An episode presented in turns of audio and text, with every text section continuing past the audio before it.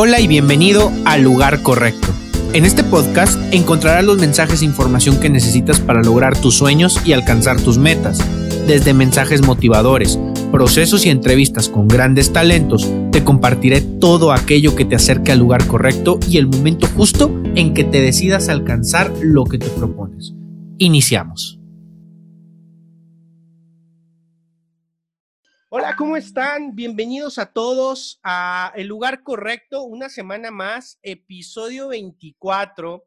Y hoy conmigo se encuentra eh, la coach, nuestra coach, Lorena Almaraz, que trae una labor, la verdad, bien importante y bien interesante. Ella es licenciada en educación y eh, algo muy importante es que se ha enfocado en sus organizaciones, tanto como en su instituto Filia, como en la Asociación de eh, Educación que Inspira, en Educación que Inspira, y está enfocada a poderle dar oportunidades a desarrollar talento en aquellos niños y niñas que pueden o no pueden tener cierta discapacidad, como bien pueden tener o no pueden tener esta eh, posibilidad económica. Algo que me gusta mucho de este sentido es que, pues bueno, ella no hace una discriminación en la parte de puedo, no puedo, o simplemente esto no es para ti porque no tienes una discapacidad. Es decir, este, estás promoviendo, y es algo que a lo largo de la plática vamos a ir platicando, pero estás promoviendo la convivencia normal sana, natural, entre personas con eh, discapacidad o no discapacidad. Eso no importa. Al final del día somos seres humanos. Eso me encantó. Ha tenido la oportunidad de colaborar en colegios como educadora, como directora también. Y bueno, pues ahí estar dentro de las asociaciones, eh, marcando la pauta en su ciudad, e, en su localidad. Eh, Lorena, te doy la bienvenida. Muchísimas gracias por estar hoy con nosotros gracias a ti, Daniel, por la oportunidad de estar aquí, por el espacio, la invitación. La verdad que estoy emocionada. Y saludos allá desde Tijuana a Torreón, ¿verdad? Entonces, aquí estamos. Ahí en Tijuana, que oigan, así como comentario súper rápido, traemos las horas bien descuadradas. Yo pensé que era una hora más que aquí, resulta que son dos menos que allá, entonces ya nos andamos confundiendo con las horas, pero bueno, lo importante es que ya estamos acá.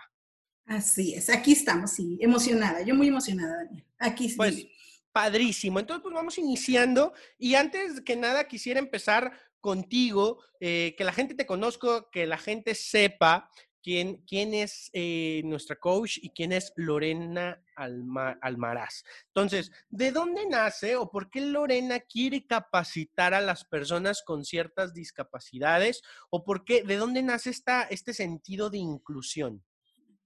Oh, Daniel, esa historia es, eh, eh, es, nace en el 2004 en el, con el programa de educación preescolar.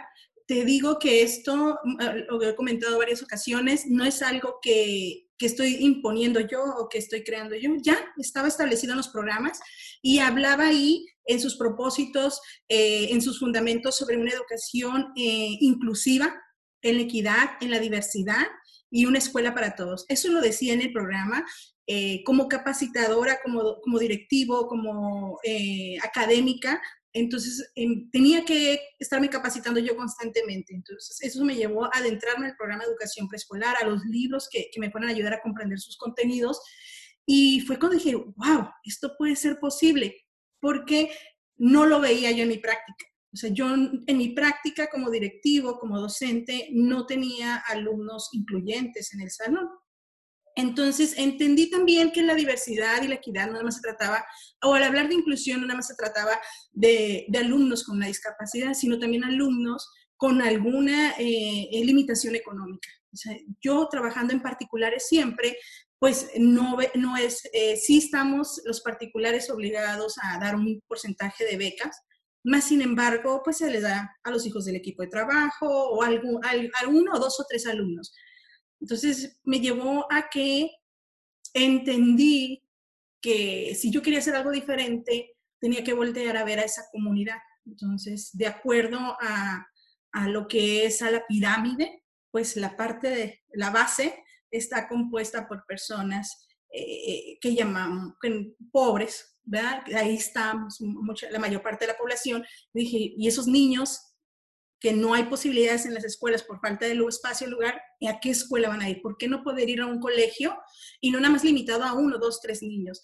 Entonces eso me llevó del 2004 al 2015 que lo logré. O sea, no fue sencillo. Estar pensando el cómo. Nació la inquietud, pero no sabía el cómo lograrlo, el, porque esto era también eh, en cuestión económica, o sea, si iba a dar esos, esos accesos a esos niños, pues cómo iba a conseguir el diferencial de sus colegiaturas, cómo iba a conseguir que esos niños fueran a la escuela.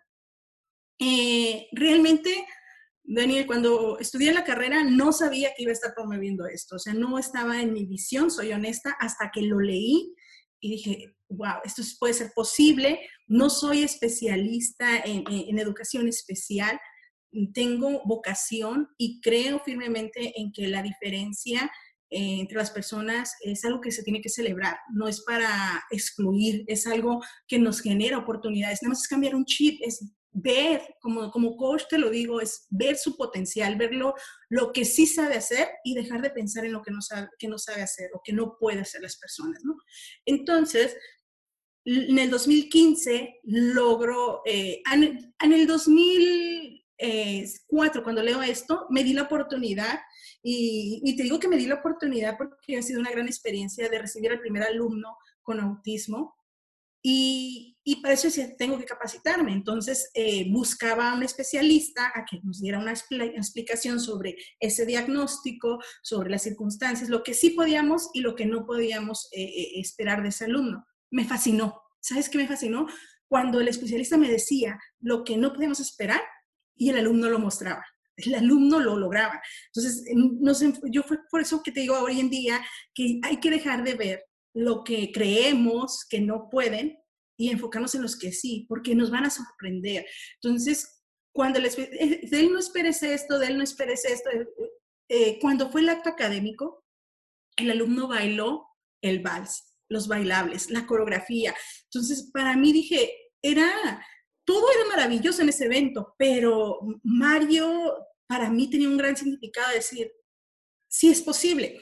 Después viene otra alumna, Ana Lucía, con síndrome de Down en otro ciclo escolar. Igual lo mismo, el especialista me dijo que no podíamos esperar, que no, que no, que, en qué nos teníamos que enfocar, que eran más que en habilidades para desenvolverse en su entorno, como sentarse, comer, todo ello.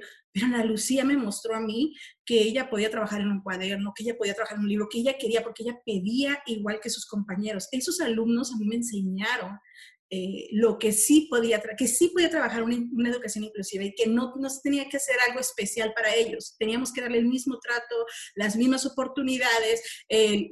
a veces los papás me dicen, Miss, pero es que mi hijo, porque un libro, si no, si no, digo, no, no estoy esperando a que logre realizar lo que dice exactamente el libro, pero sí que se sienta parte del salón, que cuando sacamos un libro, todos tienen un libro, él no es el único, o sea, él no va a ser diferente y, ay, tú no tienes libro porque no hacer la diferencia desde esa parte, ¿no? Entonces, ha sido un trabajo, creamos el programa Sumamos Capacidades, lo, lo diseñé, ¿qué es eso?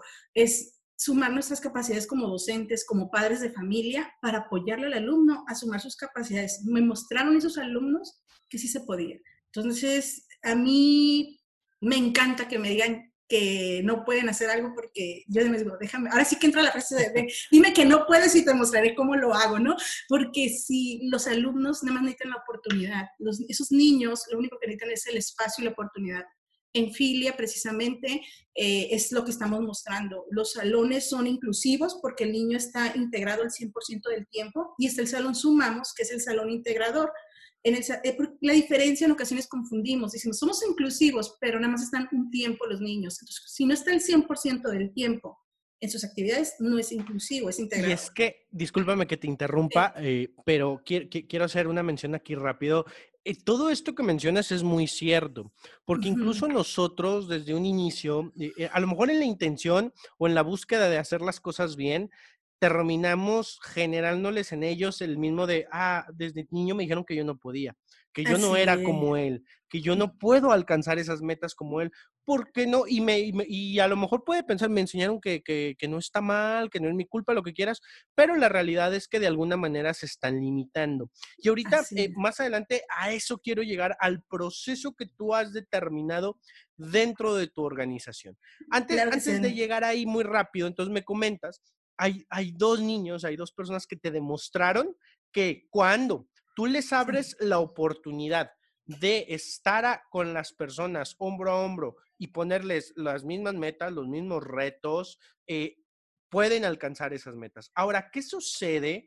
Porque probablemente no todos los casos sean iguales. ¿Qué sucede cuando podemos hacer parte de una persona? Y esto yo lo veo en la parte de empresas, como, como, tú sabes y la gente sabe, yo me dedico en las organizaciones y a veces cuando en esta búsqueda de ser inclusivos, en esta búsqueda de, poner un granito de arena, a veces el perfil no, no perfilamos también a la persona y terminamos generando un mayor conflicto en la misma persona.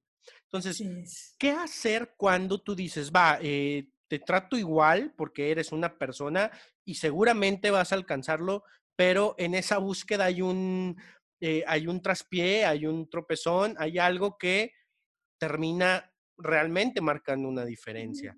Y, te lo pregunto porque nosotros no somos expertos. Entonces, ¿qué hacer en esos casos o cómo medir un buen, eh, cómo trazar un buen crecimiento de una persona eh, con, discapacidad o capacidad diferente? Ahorita me ayudas con esa definición porque hace poquito, eh, de hecho por esto nos conocimos, hubo una publicación.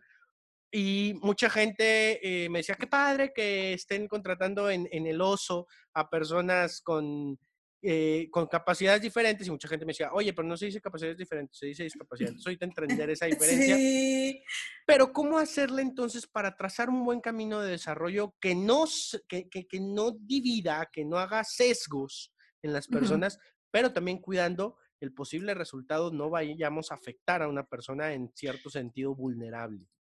Eh, eso que estás preguntando, eh, Daniel, es muy importante. Eh, mira, precisamente, realmente la, la, palabra correcta es, es, personas con discapacidad o mencionar la discapacidad. De hecho, es una plática que doy en atención al cliente con, eh, con discapacidad. Es con discapacidad auditiva, si es visual, con discapacidad visual y todo. Ni es capacidad. De hecho, se ha invertido tantos miles de dólares, no tienes idea, Daniel, para determinar cómo cómo llamarle, cómo decirle de manera correcta cuando la palabra o lo correcto es decir una persona con discapacidad o en situación de discapacidad. No hay más que decirlo. Se está usando, ahorita sale una nueva que es diversidad funcional. Y, me encanta, es, y me la enseñó una de mis maestras, ¿eh? en una plática que le invité a dar a un grupo que, que tengo de docentes, eh, y digo, genial, o sea, porque somos funcionales simplemente de una manera diferente. Pero eso yo creo que lo somos hasta las personas regulares. Yo no puedo hacer la misma función que tú haces quizás en el... Somos coach, somos, tenemos algún entrenamiento, tenemos habilidades y herramientas similares, pero quizás yo no puedo hacer exactamente funcional como tú lo haces, pero como yo lo hago me funciona. Entonces, desde ahí somos diferentes, está esa diversidad y funcionamos con el propósito que queremos. Y esa es la manera en que lo explico a las personas. Y esto en cuanto al nivel empresarial, es muy sencillo. Bueno, yo, dicen, no es que tú lo haces ver muy sencillo, es que sencillo. muy bien. Por ejemplo, una empresa eh, que se dedique a cierta, a, cierta manufactura, X o Y, tú, pues lógico que no, no, puede comprar todas las maquinarias, tiene que comprar una maquinaria que le ayude a realizar ese proceso y que salga el producto. Lo mismo, es, eh, eh, no se trata de contratar, y es lo que yo estoy promoviendo en las empresas, no trates de contratar por decir que eres incluyente y me lo pongas en la puerta, abrir y cerrar la puerta, o entregar los papelitos, o, ay, pobrecita, eh, ahí la voy a poner aquí para decir que soy incluyente, ¿no? O porque tengo la intención, pero no sé cómo. Pues muy sencillo, dime, es hacer un análisis primero de la empresa. ¿Cuáles son tus procesos? ¿Qué habilidades requieren las personas para desarrollar esos procesos?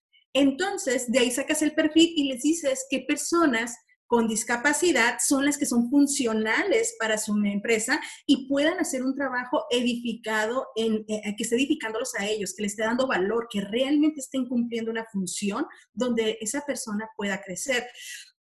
Y esa es la, parte, la empresa contrata, pero no sabe en dónde los va a poner, pero los contrata, ¿sí? Ya después investiga y, y, los pone a armar archivo, los pone a armar papelitos. Entonces se trata de partir, ¿qué necesito? Y qué persona, mira, hay personas con una discapacidad tan metódicas, tan cuidadosas, que de hecho si la empresa se enfocara en esa parte, se ahorraría en recursos, en calidad, tendría un excelente, mejoraría su calidad y todo, porque son tan perfeccionistas que se ocuparían de hacer todo perfectamente bien, ¿no? En excelencia. Entonces, es cuestión de que la empresa primero se asesore qué requiere, qué habilidades requiere esa persona, entonces ya poderle decir qué personas con cierta discapacidad son las funcionales para, para esa empresa, para esa función de trabajo, ¿no? Oye, y algo que mencionas bien importante y es cierto, eh, la parte de calidad. Y, sí.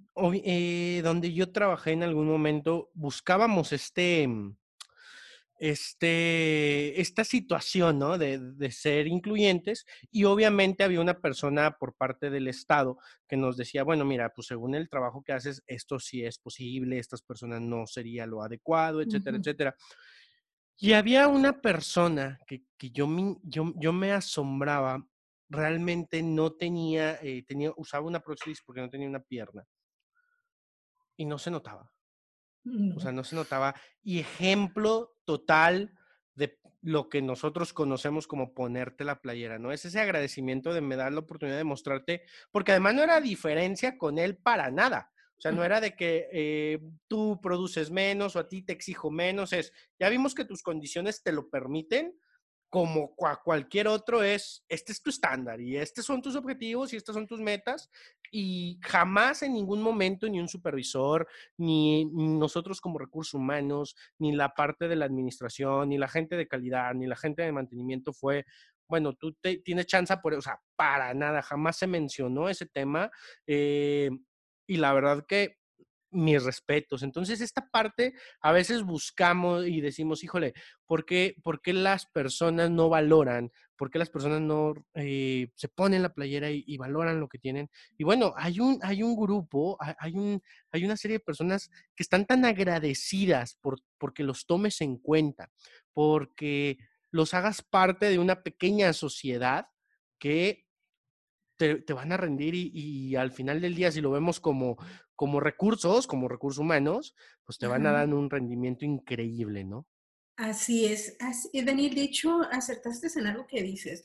Las, no, el, trabajar con personas incluyentes, con unas personas con, con discapacidad, eh, lo más edificante para esas personas o lo que las va a empoderar es que las trates igual como todos. Les exijas lo mismo que les exiges a todos. Ellas no quieren, esas personas no quieren un trato especial. De hecho, eso es incómodo. Eso, imagínate que yo te, no, Daniel, no, no hagas esto. Y así como, cuidado, no, Daniel, eh, o sea, te limito a que crezcas más. Y de hecho, también comentaste algo, son personas que se ponen la camiseta que te dan el 100 y el extra, porque su hambre de mostrar que sí pueden, su hambre y su necesidad de mostrar de que, es, de que están agradecidos por esa oportunidad, que, que, que son capaces, mira, hacen todo, hacen el extra de cualquier persona para hacer su trabajo en excelencia. Entonces, ¿les cuesta más trabajo? Sí. ¿Es un reto para ellos? Claro. Entonces, pero lo disfrutan y lo hacen porque están viviendo una oportunidad que la viven en agradecimiento, la verdad. Entonces, eh, es, es, algo que también promuevo mucho, o sea, dejar de verlos como cuando doy pláticas en las escuelas, en las preparatorias, le digo, no los veas y diga, ay, pobrecito, y ya quieren armar la colecta y, y cosas así. y le digo, no, no, no están pidiendo eso, ellos simplemente están pidiendo ser tratados por igual, que los incluyas en una conversación, que los incluyas en una actividad, no te pongas a pensar. Eh, hubo otro alumno que me enseñó eso, Daniel, eh, eh, el tercer alumno. de ahí ya perdí la cuenta, ya llevan como 50 alumnos, ¿no? Pero el tercer alumno, él tiene parálisis cerebral. Y, y entonces estaba en su sillita de ruedas, en su sillita especial, y cuando estaba la clase de educación física, me preguntó la misma Miss, y digo, Miss, a la clase de educación física. Él, como podía, Daniel, movía la cabeza para darle al balón cabecita. O sea, él en el partido de fútbol él estaba participando. En, los, niños, los niños tienden a ser más protectores y a cuidarle, le aventaban el balón más con más cuidado, pero yo dije, wow, o sea, cuando no estaba el movimiento, ah, no era lo que estábamos esperando, entonces dije, todos a clase de educación física, ¿no? Entonces, es, es lo que te digo. ¿Y qué me lleva a mí a trabajar en el área empresarial? Es esa parte. Ok, yo ya estaba enfocada en esos niños, estaba enfocada en que esos niños tuvieran oportunidades en la vida de integrarse en una sociedad, que sean tratados por igual. En Philly es lo que tú ves, eh, Daniel, no, los niños no ven la, la diferencia. Los niños ah, colaboran y es como igual, ellos también necesitan apoyo, los alumnos regulares también necesitan un apoyo y lo reciben. Entonces, es muy gratificante ver en los seres que estamos eh, transformando esos niños que están en filia al trabajar eh, eh, con alumnos influyentes. La verdad, es, no, hay un, es un sentimiento muy maravilloso que no sé, no sé todavía cómo explicarlo cuando lo vivo y lo veo, ¿no? Pero dije, ok, levanto la mirada y digo, ¿qué pasa, Lorena? ¿A dónde van a ir esos niños? O sea, ya los motivas, pero tú estás en preescolar, viene la primaria, la secundaria, la... entonces es cuando ya empiezo con educación que inspira a irme a las escuelas, irme al sector educativo, al sector empresarial, al gobierno, a, seguir impulsando esto porque hay que abrir el camino para esas personas, eh, preparándonos a nosotros como sociedad, cambiar nuestro chip. Siempre digo, cambiemos el chip nada más, o sea, veamos lo que sí son capaces. Y es cerrar esa mancuerna, ¿no? E, e, esa primera parte, como en todo, es preparación y ejecución. Entonces los preparo, pero luego ¿dónde? ¿Dónde, dónde? ¿Dónde, hacen? Y entonces esto me lleva a la siguiente pregunta nace Filia en 2016. Así ¿Qué, es. ¿Qué es filia? Filia, eh, mira, la palabra filia es amor.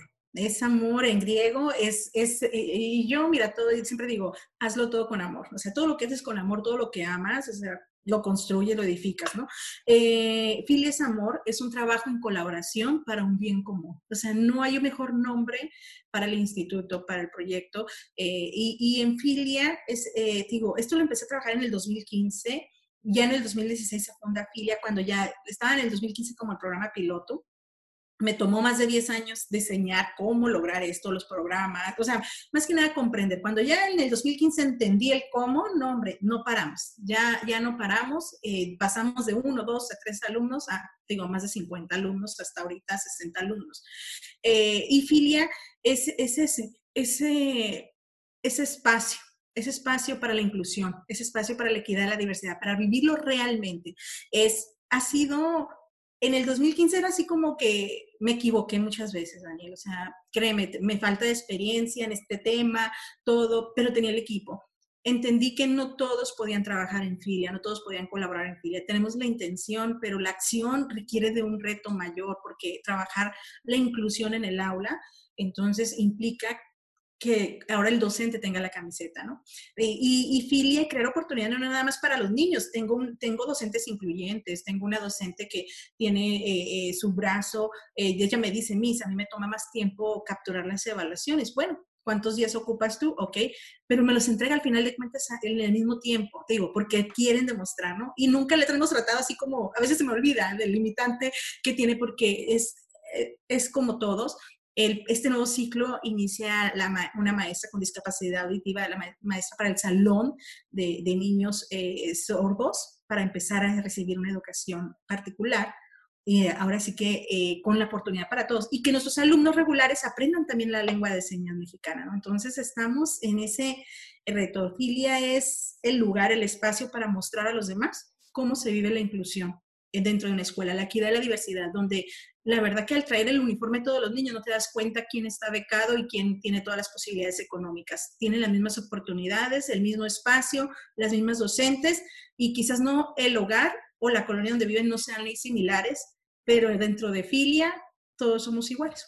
Somos... Y, eso está maravilloso. Eh, yo, yo, soy una persona eh, peleada con la forma en que educamos desde niños, ¿no? Porque pues, al final del día eh, creo que más que partícipes somos víctimas de una formación ya con años y años de eh, desactualización, por llamarlo así. Entonces, en Filia lo que estás haciendo precisamente es formar la parte de eh, emocional, primeramente, una parte emocional que me parece que no está en todas las escuelas. Y número dos, la parte de comunicación. Porque cuando tú tienes eh, estos diferentes perfiles, estos diferentes eh, extractos y estas diferentes condiciones de vida. Así es. Nuestro mapa, nuestro formato de la vida, cómo vemos y cómo nos desenvolvemos en la vida es tan diferente que desde niño tenga yo que llegar a descifrar el mapa del mundo de otra persona para entenderte, para, para poder saber lo que realmente pasa por tu cabeza y entonces yo empezar con lo que es el, me pongo en tus zapatos. Eso no se ve en cualquier lado y eso es maravilloso, la verdad que qué padre y felicidades. Eh, este cambio ahora viene desde la parte de aceptación, viene desde la parte de formación de grupos y cómo, y, cómo estamos evaluando, la, eh, cómo estamos eh, promoviendo la parte de la convivencia, ¿no? De diferentes sectores. En la parte, vamos a llamar la currícula académica, eh, ¿qué cambios has implementado mm. también que digamos, va, o sea, que, que a lo mejor un papá allá en Tijuana diga, ¿sabes qué? Salte aquí del CETIS 118, no sé qué, vente para acá, para acá, es lo que quiero que aprenda. Así es. Muy bien. Pues diseñé el currículo educativo, efectivamente se tuvo que hacer una reestructura. Eh, y fíjate que el currículo educativo es muy amigable con cualquier eh, programa de educación preescolar. Me basé en los nueve mejores modelos educativos del mundo, tomé lo mejor de cada uno de ellos, dije, voy a hacer lo mejor de lo mejor. Es lo que aprendí yo en liderazgo, es lo que aprendí en, esas escuelas, que, en la escuela que no nos enseñan en, la educación, ¿no? Entonces dice, bueno, y me basé en los métodos de enseñanza, que en, los mejores, ahora sí que metodologías para saber cuáles, para poder, si iba a trabajar la diversidad y la equidad, pues que pudiera llegarle a todos, ¿no? A todos los niños y, y se formó un currículo educativo muy amigable. De hecho, fui eliminando los libros, Sí, sí, existen los libros y te voy a decir por qué, Daniel, porque los papás piensan que si no hay un libro no es un buen colegio, entonces tengo que ser competente. Entonces, pues el papá quiere pagar un libro, bien, tenemos un libro, más no define el conocimiento que el niño debe de adquirir. El libro es una herramienta para aterrizar un aprendizaje significativo del niño. El niño ya para esto vivió una didáctica. Entonces, eh, hay que pensar en que hoy en día los niños son más kinestésicos, son visuales, son de este, eh, auditivos. Entonces, nuestra didáctica se basa en esos tres estilos de aprendizaje del niño para hacerlo atractivo. Entonces, los niños tienen que interactuar. Por ejemplo, la maestra que está hablando de él, me pidió el pescado, el pulpo, el cangrejo, ahí voy a la pescadería, se los llevo para poder conocer esos animales. Los, los niños, eh, los niños con síndrome de Down, hubieras visto cómo estaban, fascinados, tocando el pulpo, todo. Y ya después pasaron a dibujar al libro el pulpo. Ahí el pulpo, ¿verdad? Pero eh, realmente es primero interactuando con el objeto de estudio. Entonces, en filia mm, tenemos una meta, para cada nivel, eh, grado educativo. Más sin embargo, partimos del niño. Eh, aquí no hay niños que saben más ni niños que saben menos. ¿Qué quiere decir esto? Que primero sabemos, eh, la evaluación inicial del alumno es saber si está logrando lo que dice su etapa de desarrollo o se nos está adelantando. Entonces ya sabemos si el niño se está estimulando, aprende por estímulo o aprende, tenemos que esperar a que viva su etapa para aprender eso que le corresponde. Entonces, de esa manera evaluamos de una manera diferente. Partimos realmente del niño. Eh, quiere decir que trabajo una actividad en general, pero yo sé que con Juan voy a esperar que me reconozca el número. Con María es que ya me diga el número. Con Mario es que ya lo escriba. O sea, estoy viendo el número pero cada uno tiene una meta diferente. En Filia trabajamos con metas. Eh, por lo mismo, es muy diferente que yo te diga a ti, papá, eh, su hijo no sabe, a decirles, la meta es que su niño logre esto. Entonces, cuando hablas de una meta, eh, el Filia es liderazgo, ¿eh? Entonces, cuando hablamos de una meta, ahí a los niños los empiezas a, a, a los papás a que sus niños logren metas. A los, los niños formamos hábitos y trabajan sobre metas. ¿Cuál es tu meta? Es muy diferente que yo le diga al niño, no sabes hacer esto, a que le diga, tu meta es wow, ya trabajaste y todo eso. Oye, es que dures la actividad, esta actividad nada más, no todo el día, sentadito, haciendo la actividad. Y la actividad dura 15 minutos, ¿no?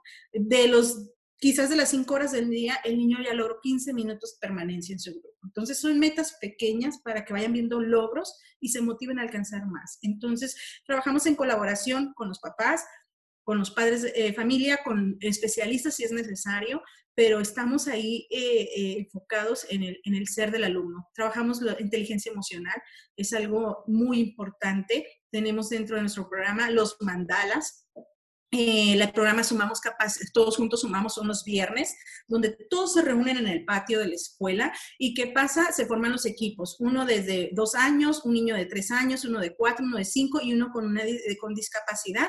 Y esos son un equipo y hacen la misma actividad y entre ellos se ayudan a lograrlo. El grande aprende a ser paciente con el pequeño, el pequeño aprende del grande, todos ayudan al, alumno con discapacidad. El alumno con discapacidad les está enseñando a ellos a, a trabajar en equipo es genial el todos juntos sumamos. Y es ahí donde realmente eh, em, yo a veces digo que las personas vean esto que se vive en un viernes de todos juntos sumamos, que vean que ahí no existe la diferencia. Es donde te digo, celebramos la diferencia, ¿no? Y, es, genial. Yo te puedo hablar maravillas de, lo que hacemos porque me apasiona y, porque lo vivo. Lo vivo y hace vibra bonito. Y eso es, híjole, lo, que estoy escuchando. Eh, no tienes una idea de cuánta, a cuánta gente se lo he dicho una y otra vez. O sea, ya, ya, ya estamos cansados de que año tras año nos repitan los ríos de España, nos repitan que si eh, la capital no son de, enséñenles por favor desde niños inteligencia emocional. Sí, así es. No, no, bueno, es una de las habilidades en el futuro que van a marcar la pauta para quienes tienen éxito o no. La base del éxito está en la inteligencia emocional. Y que tú les enseñes desde niño, a un niño de cinco años, cómo ser paciente con un niño de dos años, que tú les enseñes cómo eh, ser integradores, eh, incluyentes de distintas eh, personalidades, de distintas extractos sociales, de distintas capacidades o discapacidades. La verdad es que qué buena labor estás llevando a cabo. La verdad, felicidades, me encanta, me encanta, me encanta cuando traes un... Digo, yo no tengo hijos, pero cuando tenga, pues cuando traes una, una sucursal a 14. Espero, espero, es la meta, es, es, la meta es abrir uno en cada, en cada municipio de mi estado y, y también irnos porque esto se tiene que llevar a, todo el lugar y todo espacio, o sea, donde es muy necesario, es demasiado lo que se necesita y, yo, mira, estoy muy agradecida, eh, eh, Daniel, porque he logrado formar un equipo de colaboradores en excelencia, con la camiseta bien puesta, que, que, que creen en esto porque lo están viviendo. O sea, esta es mi visión. Claro esto es lo que yo planteo que se haga, pero la realidad, la práctica la realizan ellos. Entonces, e, e, ellas dentro del instituto. Entonces, ellas son las que hacen que el éxito se viva, porque son las que están ahí día a día, cada momento dando su 100 y el extra. Padrísimo, me encanta y muchísimas felicidades. Ahora, también en 2016 nace Educación que Inspira. Así ¿Qué onda con Educación que Inspira? ¿Qué es Educación que Inspira? Educación que Inspira, pues mira, ¿te acuerdas que te dije que, que, la meta era ser incluyentes en la diversidad y la equidad? Entonces, como escuela particular, tú sabes, las colegiaturas eh, son para, es un servicio, al fin de cuentas, y es un negocio porque se tiene que cubrir las, los gastos, ¿no? Entonces, eh, no bastaba nada más la voluntad y el buen corazón y la buena intención, tenía que ver cómo iba a conseguir esas becas, y es por eso que se crea Educación que Inspira, para buscar las becas que ayuden a que estos niños paguen menos sus padres de familia por la educación, o sea, que buscar cómo, cómo, cómo contribuir a ello, mejorar los salones. Vamos empezando, Daniel. Educación que Inspira es una, asociación de nueva creación, pero está llamando mucho la atención por lo que estamos promoviendo, porque ya no nada más digo, estamos en el sector educativo, ya estamos viendo también en el área de emprendimiento, en el área de, de, de empresarial, o sea, de llevar la inclusión a más allá para abrirle camino a esos niños. Entonces, educación que inspira, pues está inspirando precisamente a las personas a, creer en esta inclusión, a creer en lo que estamos haciendo. Y, y, quizás lo que enamora es la convicción con la que te lo estoy cuento a ti, con la que se lo cuento siempre en cada oportunidad que tengo una conferencia, una plática, pero es porque lo vivo, porque sé ya, no me pueden decir que no se puede, o sea, ya lo vivo, lo estoy, no estamos viendo una realidad, nada más estamos pidiendo que nos permitan enseñarles el cómo. Excelente, padrísimo. Qué padre, qué padre labor estás llevando a cabo. Y ahora estás, como lo decíamos, de un lado marcando la pauta, marcando el inicio que seguramente en algunos años vas a ver resultados. Yo creo que si desde niños eh, ellos aprenden este tipo de cosas, lo llevan, seguramente vamos a ver resultados con menos discriminación, con mayor apertura, con mayor empatía en el mundo, que a esto nos tiene que llevar. E, este es el paso, ¿no? Y, y qué padre que lo estés dando. En este momento, México, ¿En qué situación está en cuanto a, ser incluyente? Mira, eh, México eh, ha estado desde, de hecho desde el 2004, cuando te digo que lo vi en el programa, yo iba a hacer un trámite en cualquier dependencia y hablaba ahí inclusión, equidad, diversidad. La palabra equidad diversidad estaba sonando mucho. Ya ha sonado mucho, Daniel, no es nuevo ahorita. El gobierno actual eh, viene con más auge a la inclusión, pero la realidad es que los mexicanos no estamos preparados. ¿Sí me explico? Eh, por ejemplo, hay muchos beneficios para las empresas incluyentes, hay apoyos para las personas con, discapacidad, para que emprendan sus negocios, pero ¿de qué me sirve que haya esos miles de pesos ahí para apoyarlos si esa persona no tiene trabajado su ser? Lo han hecho, ha, creado lápidas sobre de que no puedo, no hay oportunidades, esto, aquello. Entonces, es trabajar de una parte en, en el ser humano que son. si yo, yo he ido a escuelas de transformación, tú como coach, o sea, nosotros como seres regulares requerimos en ocasiones trabajar en nosotros para atrevernos a dar un paso. Ahora imagínate a una persona que la han visto siempre limitada, de un lado, no, nada, incluye, nada incluyente, o sea, hacerla creer que puede. Eh, ahí son pocas las personas que dicen, no, sí puede y me aviento, entonces es un trabajo con ellos. En México se requiere de un cambio de chip, de un cambio de conciencia de empezar a creer que es posible. ¿Sabes qué es perder el miedo? El miedo no lo podemos eliminar, es parte de ya una, emoción que tenemos, pero sí la podemos controlar. ¿Sabes que yo empresa quiero ser incluyente? Me quito el miedo y mejor me capacito y emprendo, aprendo cómo ser incluyente. Entonces, yo gobierno, quiero promover la inclusión, ok, entonces capacito a mis sistemas, a mis dependencias, a que se quiten el miedo dándoles información. La ignorancia es lo que nos da miedo, el desconocer. O sea, si tú me hubieras dicho a mí en la, en la universidad, cuando estás haciendo esta carrera y decidiendo ser educadora, tú vas a dirigir esto, vas a estar haciendo, yo te hubiera dicho, no, porque yo no tengo experiencia. O sea, qué miedo equivocarme porque trabajamos con seres humanos y los puedo edificar o los puedo limitar más, dañarlos más. Entonces, eh, pero la información es lo que a mí me ha dado seguridad, el atreverme, el aprender, sí equivocarme, pero verlo como una oportunidad para hacerlo mejor, es lo que me llena de seguridad para decirles. Entonces, lo que necesitamos en México es empezar a sembrar seguridad informándonos, em, aprendiendo, poniéndolo en práctica. O sea, ser incluyente desde con nuestros vecinos. Le digo, ¿cuántas personas no tienen a un familiar en silla de ruedas? Entonces, desde ahí, em, ¿qué puede hacer esa persona para emprender un negocio? ¿Qué puede hacer? Empezar a edificarlos, a empoderarlos, a darles valor. Entonces, estamos en ese espacio de que se quiere. Ahorita está la intención, pero nos falta la acción y la conciencia. Y la conciencia, sobre todo esa parte, la, eh, la conciencia y eh, me parece que, bueno, pues eh, eh, en, la situación de México, obviamente, que salgan iniciativas como la tuya, que salgan proyectos como los tuyos, debe dar paso a que esta información, como bien lo dices, y es la que nos debe de abrir los ojos y nos debe de generar una conciencia diferente, esté llegando. Hoy en día existen medios para que la información llegue a la gente de, de diferentes formas y seguramente eh, este, este episodio va a ser de los más escuchados, no tengo duda. Ay, gracias. y qué bueno que podamos aportar en esa parte. Ahora, yo invito a toda la gente, emprendedores, a toda la gente eh, que, que, trae la idea del negocio, que trae la idea de generar un cambio en el mundo, ¿no? Un, un cambio de conciencia. Pues bueno, integren, integren esta información, integren estas eh, iniciativas dentro de sus proyectos porque solamente eso va a cambiar nuestras sociedades, ¿no? Y trae un sinfín de beneficios, no solamente en la parte de inclusión, sino en la parte de conciencia, empatía, eh, nuestra sociedad, cómo vivimos, cómo, cómo pueden llegar a ser ciertas personas.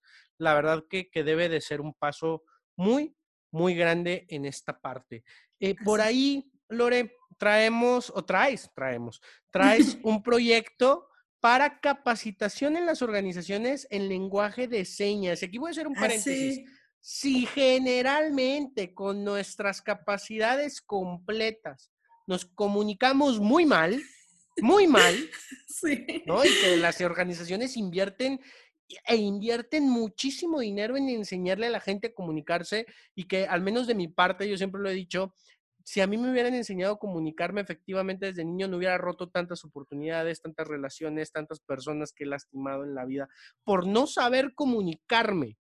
Ahora, enseñarle a la gente a comunicarse con personas que tienen discapacidad o limitantes en este sentido eh, es algo que ya tenemos que estar atendiendo.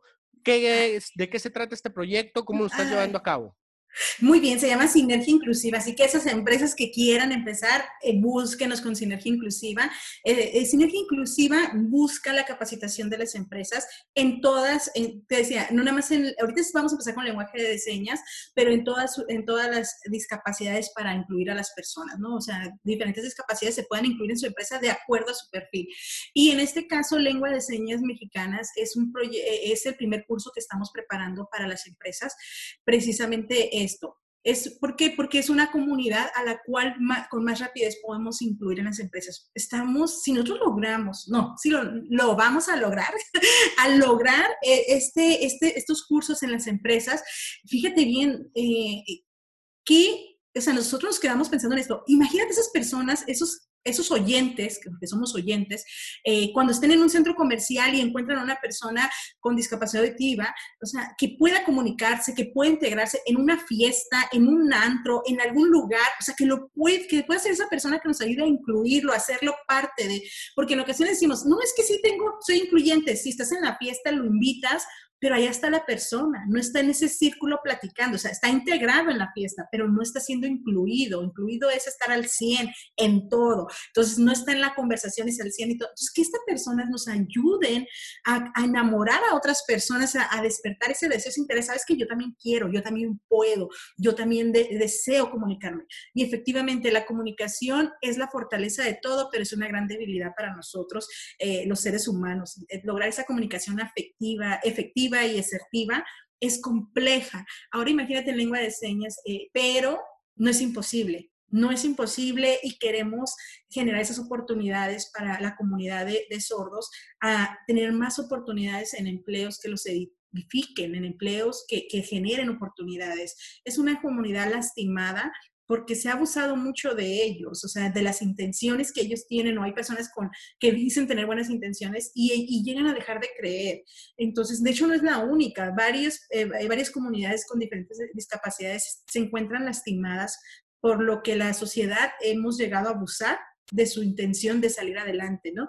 Pero aquí se trata de generar conciencia en las empresas, en las personas oyentes, de la importancia de esta comunicación y de incluir a esas personas. Entonces, nosotros pensamos, fíjate que nosotros estamos pensando, eh, nuestro objetivo es que las personas sordas tengan esas oportunidades, pero lo que nos emociona es lo que vamos a lograr con los oyentes, o sea, ellos son, o sea, con esas 5, 10 personas que capacitemos, vamos, eh, o sea, vamos a enamorar a otras 10 más que, a las cuales van a estar ellos involucrados en algún momento y ellos nos van a ayudar, les llamamos los superhéroes, porque son los que nos van a ayudar a incluir a las personas que encuentren en su camino con esta discapacidad. Y te digo, y esto es el lenguaje de señas mexicanas con sinergia inclusiva.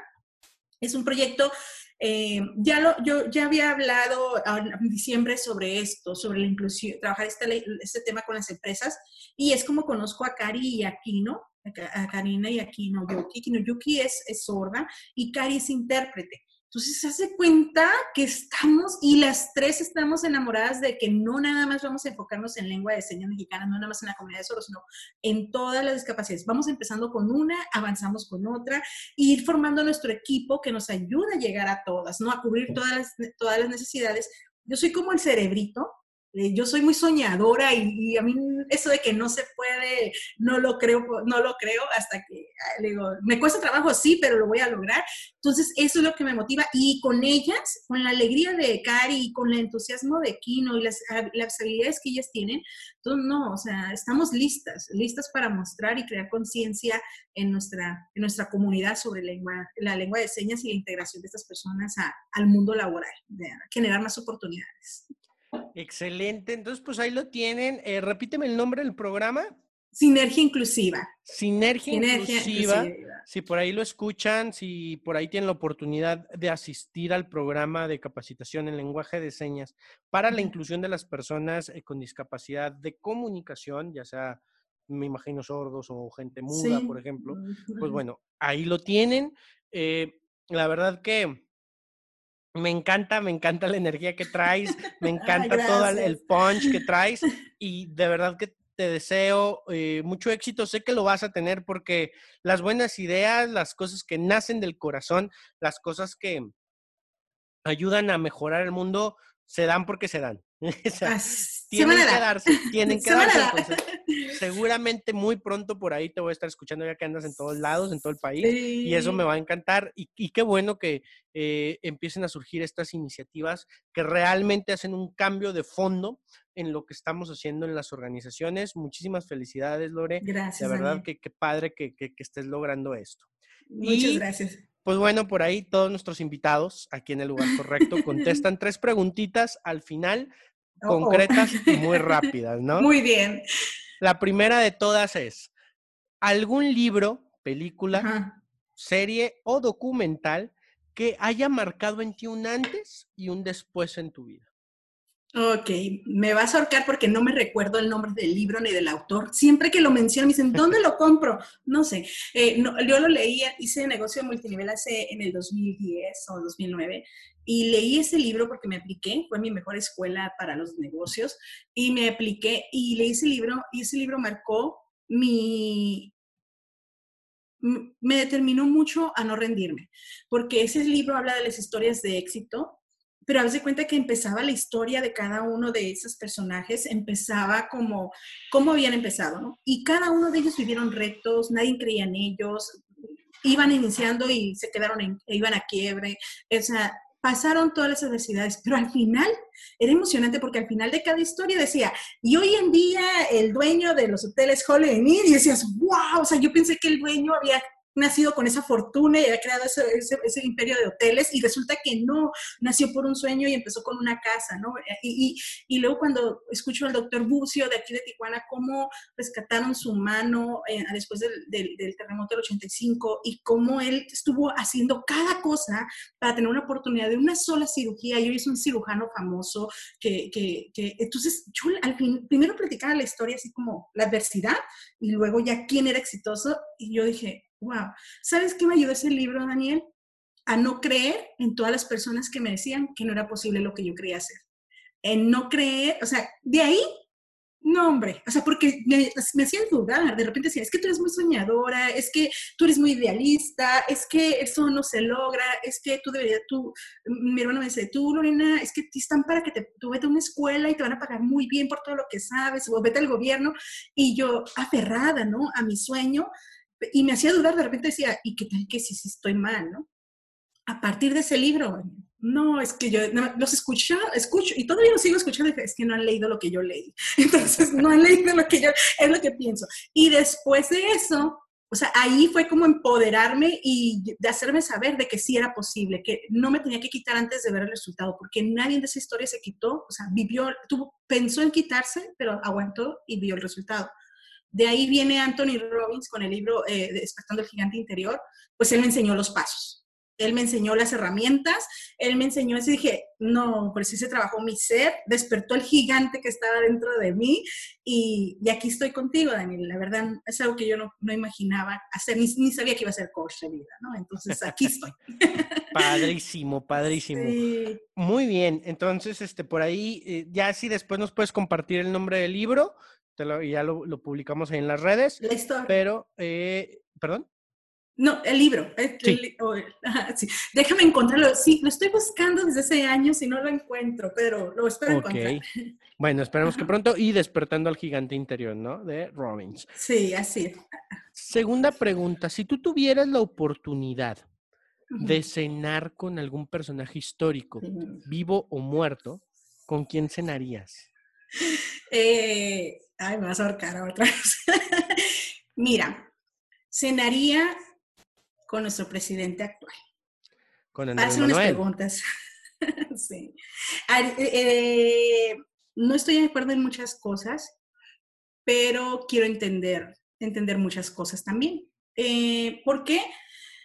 Eh, porque cuando yo tengo una idea, yo tengo un proyecto, lo platico y lo cuento y todos se me quedan viendo así con cara de como que está bien, porque me ven entusiasmo. Eh, te digo porque también muchas veces, ah, es que yo haría esto, las maestras y todo, pero desde la estar sentada en la silla de la dirección, no es tan sencillo hacer todo lo que de la otra perspectiva, del otro lado, lo harías. Yo lo entendí cuando yo era docente, yo decía, es que yo hubiera hecho esto, yo hubiera hecho aquello, pero cuando ya me toca ser directora, amé a mi directora anterior, o sea, la entendí, entendí y la admiré y es una gran amiga mía porque pude entender que no es lo mismo mi vista desde el lado de docente al lado de la dirección, ¿no? Que no es tan fácil tomar las decisiones o hacer lo que para otros es como que lo más lógico, lo más sencillo por hacer. Entonces, eh, yo al inicio eh, emití mi voto y todo con una convicción en algo que yo escuché, en algo que me enamoró, en algo en lo que creí, y cuando pasa, eh, veo, haz de cuenta que es como mis docentes que están haciendo las piezas de la escenografía y no entienden ni para dónde. Entonces, quizás escuchar con claridad y con calma, tener ese, ese diálogo. Ya me imaginé mi copita de vino ahí y de este, estar platicando y escuchando. Y, y, tengo esa facilidad de estar escuchando a las personas y ir armando ya con más claridad esa parte. Entonces, ya una plática sin influencia de, de los medios, sin influencia de lo que se ve en las cámaras, lo que se quiere proyectar, sino realmente escuchar al ser detrás de ello, ¿no? Entonces, es algo que, que me gustaría para poder comprender varias cosas. Perfecto, muchísimas gracias. Y por último, última pregunta. Si tú fueras un superhéroe, ¿qué superpoder te gustaría tener? Ah, ya soy un superhéroe. no lo dudo. no, mira, te cuento. Eh, viví un, eh, un proceso de transformación de liderazgo en el 2016 y al final me asignaron el traje eh, que me vistiera de Mujer Maravilla. Yo no sabía por qué. Después supe que esto era un reconocimiento, ¿no? Entonces, y me pusieron a estudiar los poderes eh, a, ese personaje. A cada uno de nosotros nos dieron un personaje y de superhéroe y, y, nos pusieron a estudiar y tenemos que hablar de ellos, cómo nos identificamos.